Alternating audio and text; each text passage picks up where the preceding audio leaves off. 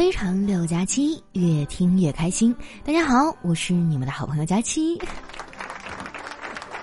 哎，说出来你们可能不信啊，我已经坚持锻炼三天了，肚皮上已经隐隐约约出来一条竖线了。哎，你们说我是不是快要有腹肌了？我感觉再这么下去啊，我没准能爱上健身。我觉得吧，像我们这样的年轻人就应该多读书，还有多健身，因为这两个爱好啊非常的实用。当今这世道呢，啥样人都有，读书啊是为了能心平气和的跟傻叉说话，而健身呢能让傻叉心平气和的跟你说话。不管怎么说呀，我最近一直都挺积极向上的。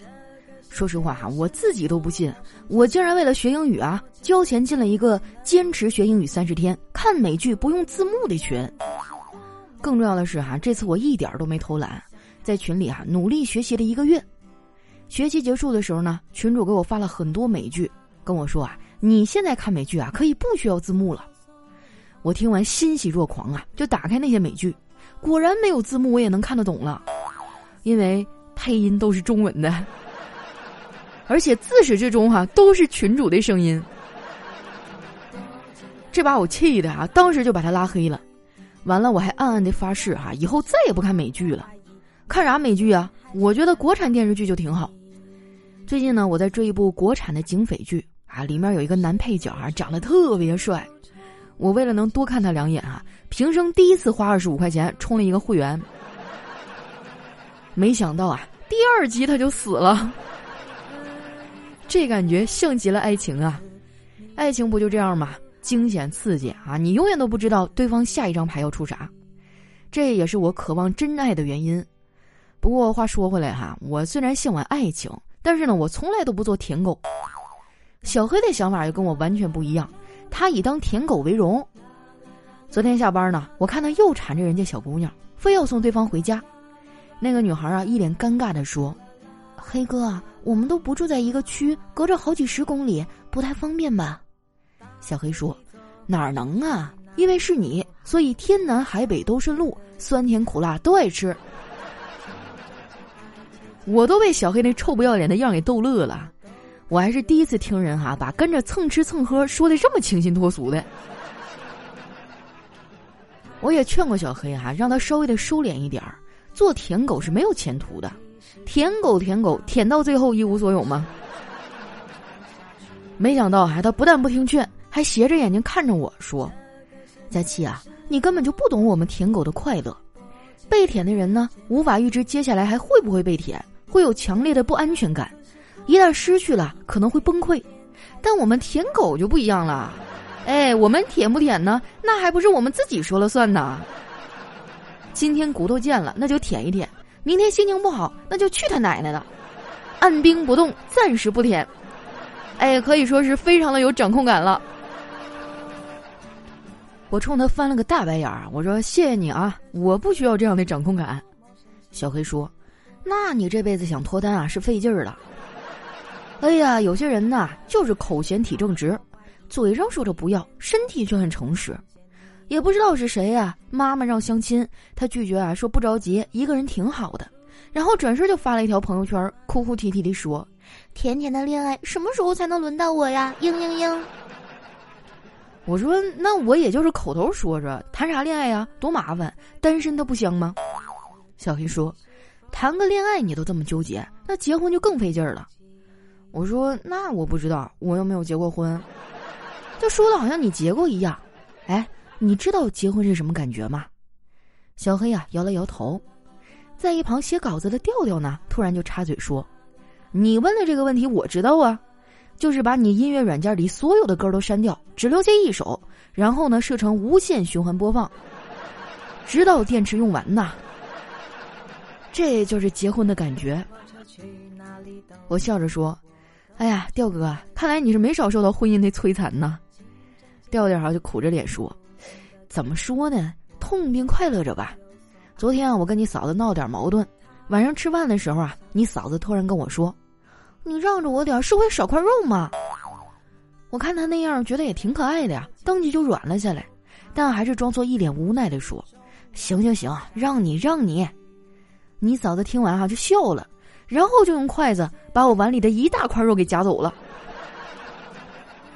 真是猝不及防一碗狗粮啊！哎，我就不爱跟他们这样的人玩儿。可是不跟他们玩儿吧，又没有人跟我玩儿。我虽然有一些朋友啊，但其中很大一部分人呢是表面社交，平时呢整天在网上跟我口嗨：“佳期有空出来玩啊，啊来我家玩啊，哎下次我们一块去哪哪哪儿吧。”结果我每次真的要约他们出来玩的时候啊，他们就怂了，哎开始装作看不到不回啊，或者第二天再回复我。说起来啊，我最近的一次社交活动还是上个月公司组织的团建。我发现啊，很多老板都非常热衷做那种拓展训练类的团建，那种团建啊就特别考验体力，每次完事儿啊我都浑身酸疼，我就非常不理解老板这种迷惑行为。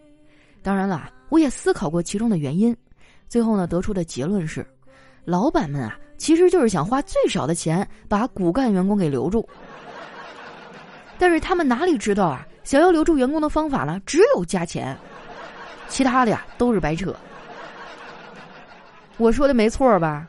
我们社畜这么难，多要点钱怎么了？说白了啊，打工就是一种等价交换。我们想要老板的钱啊，老板想要我们的命。老板这种生物哈，真的是一种神奇的存在。就拿专业技能这事儿来说吧，就算你对业务再了解，你也比不过他的天马行空。不用说老板了哈，你能摸得清你领导的想法，那就已经成功一半了。最近我们部门新换一领导啊，就特别喜欢给人灌鸡汤啊。昨天早会的时候，他一脸激励的对我们说：“朋友们一定要好好工作，努力赚钱呀！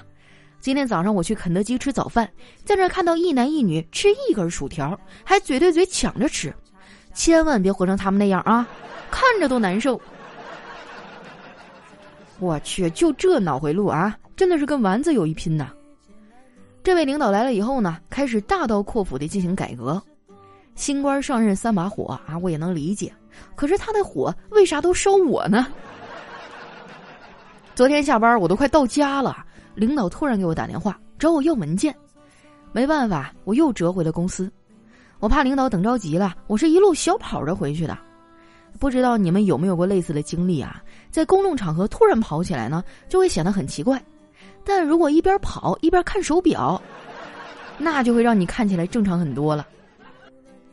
到公司楼下的时候啊，领导又给我打了一个电话，我从对方的口气里判断出啊，回去之后呢，可能要加班啊。我就先拐进了附近的面包店，想买一块面包当晚餐。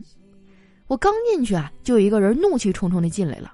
进来哈，就把面包往那柜台上一摔，说：“我刚才买了你们的三明治，一口下去啊，掉出来两颗牙。”那店员说：“先生，您是不是吃的时候用力太猛了呀？”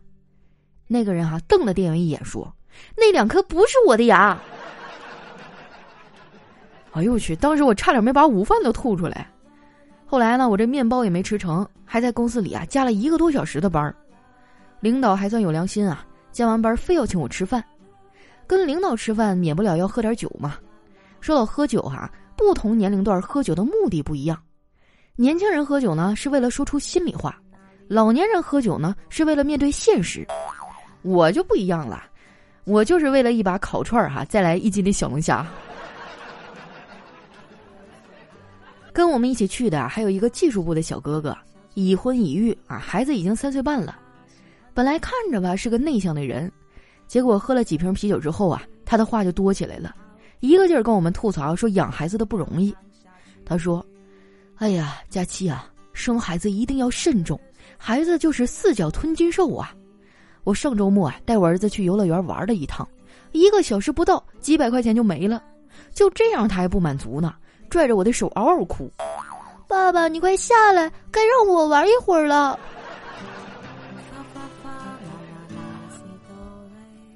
这顿饭啊，我们吃了快两个小时，最后撑得肚子溜圆呢。酒足饭饱之后，领导掏出钱包啊，准备买单。我一看啊，赶紧拦住他，我说：“领导，这怎么能行呢？”然后一把夺过他的钱包，说：“还是我来吧。”说完啊，我就从他的钱包里掏出了五百块钱买单。丸子说我这波操作还特别溜，既遵循了东北人抢着买单的传统，又给领导呢留了面子，简直是一举两得呀！我觉得他这个总结还说的非常不错，做人嘛就得这样，懂人情讲礼貌。现在很多小年轻啊，说话直白，也不爱用礼貌用语，这样其实不太好。讲礼貌呢，是中华民族的传统美德。说白了，这也是一种相互间的尊重。我觉得我这方面啊就做的挺好。如果有人夸我长得好看，那我也一定会夸他，啊，夸他审美水平高啊，眼光非常好。其实啊，我们老祖宗传下来很多东西啊都挺好的。我妈从小呢对我就进行传统文化的教育。别的小朋友睡前啊听的是童话，而我睡觉前呢，我妈给我讲的是神话。听得多了啊，我发现神话里呢很多东西啊可能是现实存在的，就比如说啊，我就觉得这个世界上真的有龙，这老祖宗啊不可能无缘无故的就编出龙这么一个动物，对不对？你只要细心观察，就能从生活当中看出来。你看哈，我前天呢待在房间里还不到十分钟，我妈就问我是不是龙啊，让我过去吃饭都听不见，我好委屈啊。你说我们家老太太这次还是冤枉我了，我不是听不见，我就是单纯的不想搭理她。成年人的情绪啊是很难判断的，比如答应和拒绝呢，其实就差一个字儿。答应的时候啊，回答的是行；拒绝的时候呢，回答的是行吧。你细品，哎，是不是这个理儿？你别看我平时吊儿郎当的，我对这些啊研究的可透了。生活中呢，大部分时候啊，我都是个有主见啊、有自己想法、特立独行的人，唯独会在购物的时候啊随大溜，就天天在人家微博底下留言。哎呀妈，这也太好看了吧！姐妹儿对一个链接。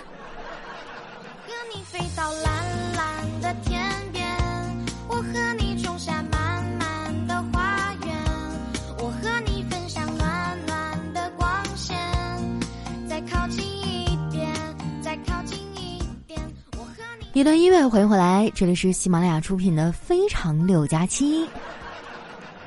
最近啊，最热的话题就是高考了。哎，我也收到很多考生的消息哈。一位听友呢，九幺幺三二四六零，他说：“佳琪姐，过几天就要高考了，希望我能正常发挥，和他考上同一所大学。”哎呀妈呀，这种甜甜的恋爱哈，我也好想拥有。我今天早上刷微博还看到消息哈，说是今年的作文题目，我一看哈，真是一脸懵逼呀。这才知道当年的自己多强大，不管遇到啥素材啊，我都能编出八百字以上。啊，首先呢，祝你高考顺利吧！虽然我这祝福来的稍微有点晚哈，还是希望你能得偿所愿。来看一下我们其他听友的消息哈，如果说你也想上墙的话呢，记得添加我的新浪微博和公众微信，搜索主播佳期就可以了。这一位呢叫如若离开便是永远。他说：“佳琪啊，六号就要考科目三了，能给我一个祝福吗？求好运，太难了，压力大到睡不着啊！啊，这是六号就考科目三是吧？今天已经八号了。朋友们啊，以后你们比较近的这个愿望呢，就不要找我许了，因为我指不定啥时候能看着。你可以许一个长一点的，比如说二零二零年啊，我希望达成什么样什么样的愿望啊，或者说未来十年我有什么样的目标。”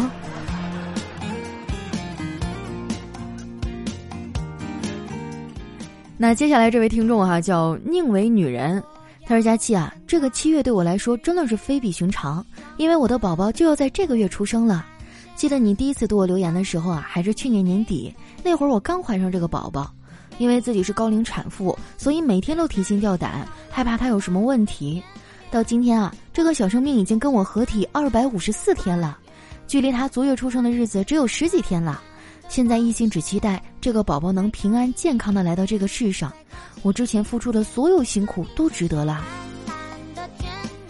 哎呀，我掐指一算啊，你这一胎肯定是男孩儿，你信不信？不信等生出来的时候你就抱着孩子过来跟我们大家还愿啊！我跟你说，我这人就嘴算的特别准啊，反正不是男孩儿肯定就是闺女儿。三月的叫 Yuki 阿巴阿巴，他说今天在网吧哈看到一个小女孩在玩《植物大战僵尸》，她把坚果放在向日葵和射手的后面，我就问她为什么要这样放啊？他说：“那个坚果傻傻的，我要保护它。”我突然就呆住了。孩子的纯真，不正是我们成年以后失去的东西吗？所以啊，我就当场打电话举报了这家允许未成年人进去的黑网吧。哎呀，这个转折呀，差点没把我的方向盘给我甩丢。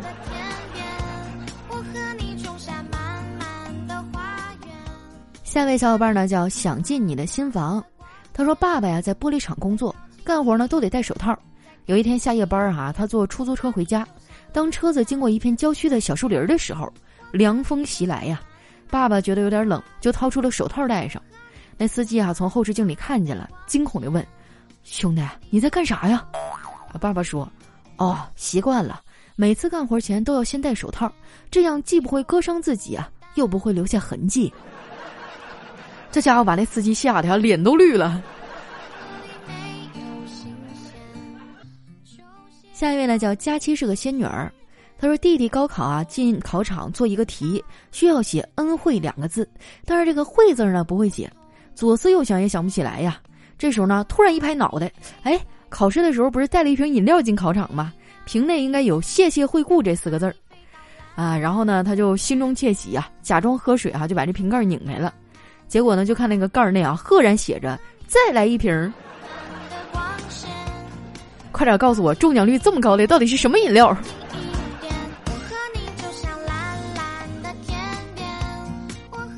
下一位呢叫阿杰老师，他说看了一场电影，回家的时候呢电梯正在维修，没办法就只能爬楼梯，爬到二十五楼的时候啊，就听到电梯咚的一声，我想想还有两楼啊，但实在是爬不动了，于是连忙冲进了电梯里，想不到啊这电梯居然是往下走的。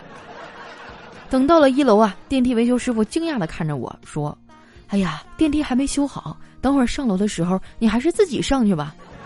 ”我眼含热泪哈，使出全身的力气爬到二十七楼，擦了擦汗，开门的时候啊，发现钥匙落在车上了。大兄弟啊，就你这记性，我觉得你应该吃点深海鱼油了。我要更大的世界下一位呢，叫小仙女佳期。他说：“从前啊，有三只小猪盖房子，老大呢用干草盖，老二呢用木头盖，老三呢用红砖盖。有一天哈，大灰狼来了，他吹了草房和木房，老大和老二啊就来到老三家。大灰狼呢吹不走红砖房，于是呢就拿出了 TNT，轰的一声，哎，他就吃到了新鲜的炸猪排。你你这我读书少，你别骗我啊！那个时候就有 TNT 了呢。”现在的狼和以前的狼不太一样了，不单纯了。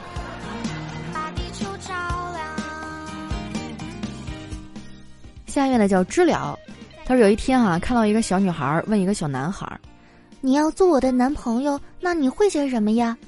小男孩一本正经的说：“我会爱你。”小女孩听了非常开心，又问道：“诺文，你好像什么都会似的，那你有什么不会的呢？”小男孩啊，就严肃的说道：“我我不会离开你。”说完啊，俩人就十分亲热的一块去买棉花糖了。哎呀，不行了，我酸了。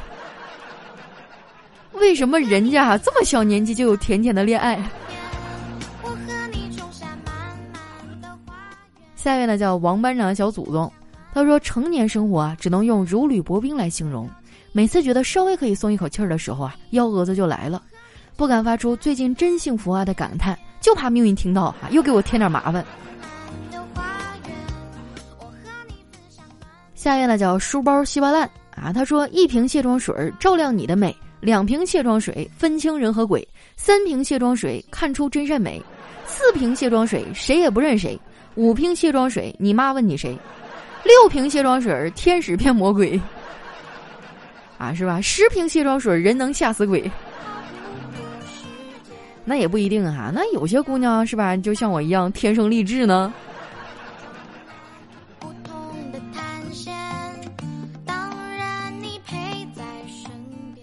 下一位呢叫 L Y G D 四零 H 八 C 一 E，哎呦我的妈呀，后面大概还有十多个字母吧，我就不念了哈。他和我们分享了一下渣男语录哈，他说。我不是天下唯一一个为两个女人动心的男人。都是成年人，你能不能理智一点儿？没电了，在开会，忙了一天，我很累。那个女孩是我妹，啊，吃了没？早点睡，这个东西有点贵。啊，我不是渣哈，我只是想给所有女孩一个家。喝多了拉拉手，大家都是好朋友。对号入座哈，如果一个男的这么跟你说，那你就赶紧让他滚一边去吧。下一位呢，叫师太饶了我。他说：“春节了啊，大家一般都要吃饺子。包饺子呢，主要有三个步骤啊，就是和馅儿、擀面儿啊、擀片儿和包皮儿。和馅儿最关键的就是不能太咸，擀片儿呢最关键是不能太厚，包皮儿呢最关键是不能太长。哎呀，差点没给我拐进男科。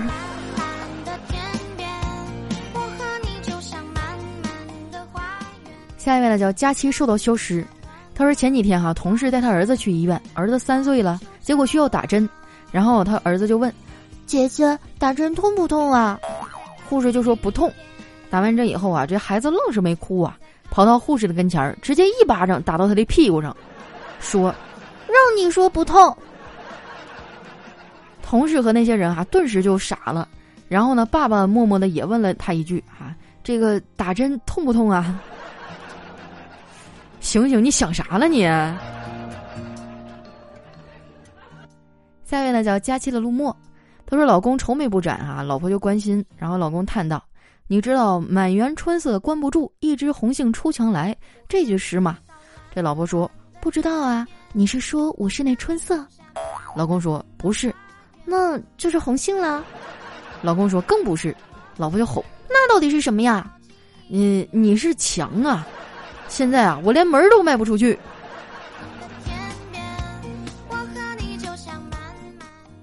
下一位呢叫月夜哈，他说有一天班主任说：“小文，布谷鸟有什么用处啊？”小文回答说：“不能作揖，谷能当粮，鸟能下蛋可以吃。”班主任说：“滚出去！”